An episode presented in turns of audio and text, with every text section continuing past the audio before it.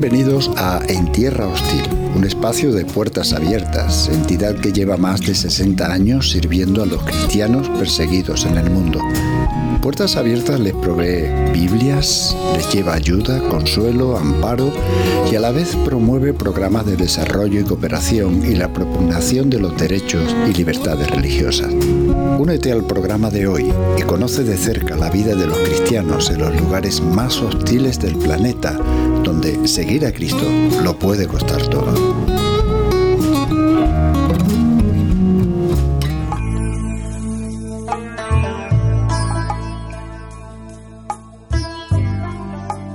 Cuando Saleh, casado y padre de tres hijos, se bautizó hace cuatro años, todo parecía perfecto.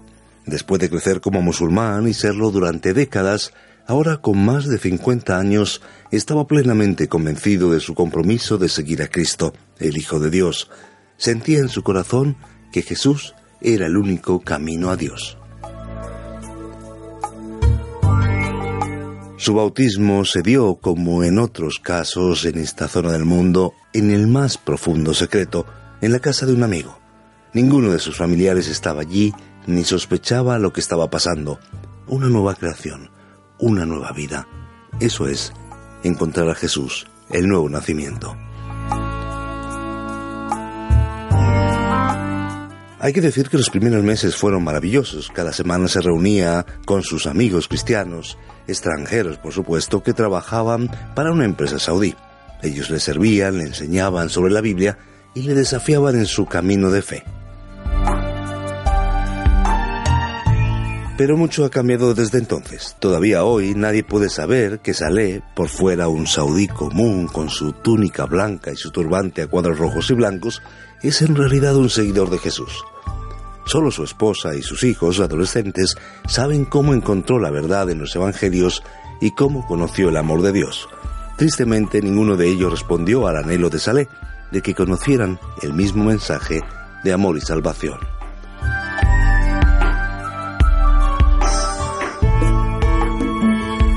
Como Saleh es el cabeza de familia, respetan su elección y guardan silencio sin traicionarle ante las autoridades por su conversión pero le piden que no comparta su nueva fe con otros, porque esto resultaría en la separación de su esposa y sus hijos, que tendrían que ir a vivir con la familia de ella.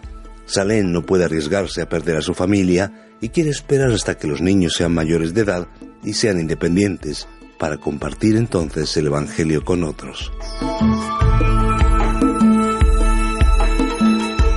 Ahora Saleh ha meditado mucho en cómo sucedió todo se ha dado cuenta de que el amigo extranjero que lo llevó a Cristo se convirtió en un modelo importante a seguir porque tenía su misma edad.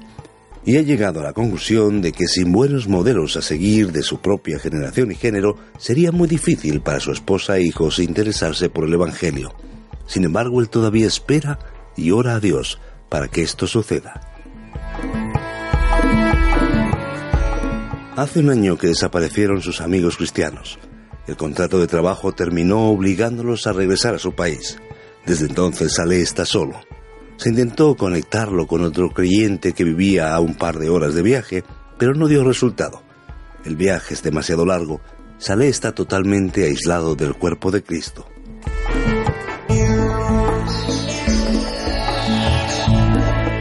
A veces sus amigos que ahora están fuera contactan con él por internet, pero no es lo mismo. Ha elegido una fe silenciosa, en comparación con hace un par de años, parece controlar su pasión por su Señor. Su mente le dice que no debe provocar ningún alboroto, ya que entonces correría el riesgo de perder a su familia. Corre el riesgo de volverse tibio, dicen los que le conocen. Solo hay unas pocas cuerdas que mantienen la fe de Saleh a salvo. YouTube es la más importante. A menudo ve vídeos cristianos en árabe en YouTube que le ayudan a escuchar nuevos mensajes sobre la palabra de Dios. Pero a Saleh le gusta más leer libros que ver vídeos. Sin embargo, desde que no tiene acceso a literatura cristiana, pasa cada vez más tiempo leyendo libros no cristianos. Paso a paso parece que Saleh empieza a perder su pasión por Dios. Parece que ya no está sediento y ha decidido vivir una vida de fe tranquila, dice su amigo, y continúa, para ser honesto, creo que ya no desea más encontrar comunidad, enseñanza o estudios, ya que sabe que necesita dar un paso más en su camino de fe que le costará mucho. Sin creyentes con los que pueda encontrarse cara a cara, siente que no está preparado.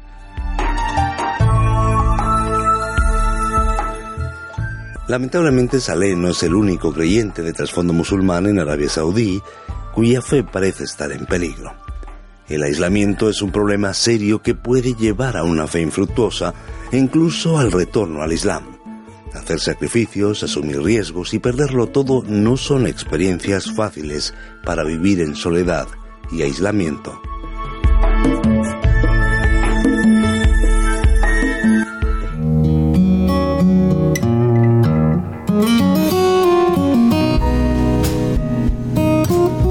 Historia que acabas de escuchar no es única. Cada año millones de cristianos tienen que hacer frente a diversas formas de persecución. Huyen de regímenes opresivos, se ven desplazados en sus propios países, son menospreciados, atacados, maltratados, marginados e incluso llegan a perder la vida. Y aunque muchos escapan de la feroz persecución y la amenaza de la cárcel, la nueva vida que comienzan como desplazados o refugiados es realmente dura. Con tu apoyo, las iglesias locales brindan acogida y ayudan a que estas personas sanen, enfrenten su nueva realidad y florezcan. Ningún creyente debería hacer frente a la persecución en solitario. Por ello te invito a que conozcas sus historias, ores por ellos y te conviertas en un compañero de oración de la iglesia perseguida. Entra en puertasabiertas.org y juega tu papel. puertasabiertas.org. Sé parte de la respuesta. Hasta el próximo programa de En Tierra Hostil.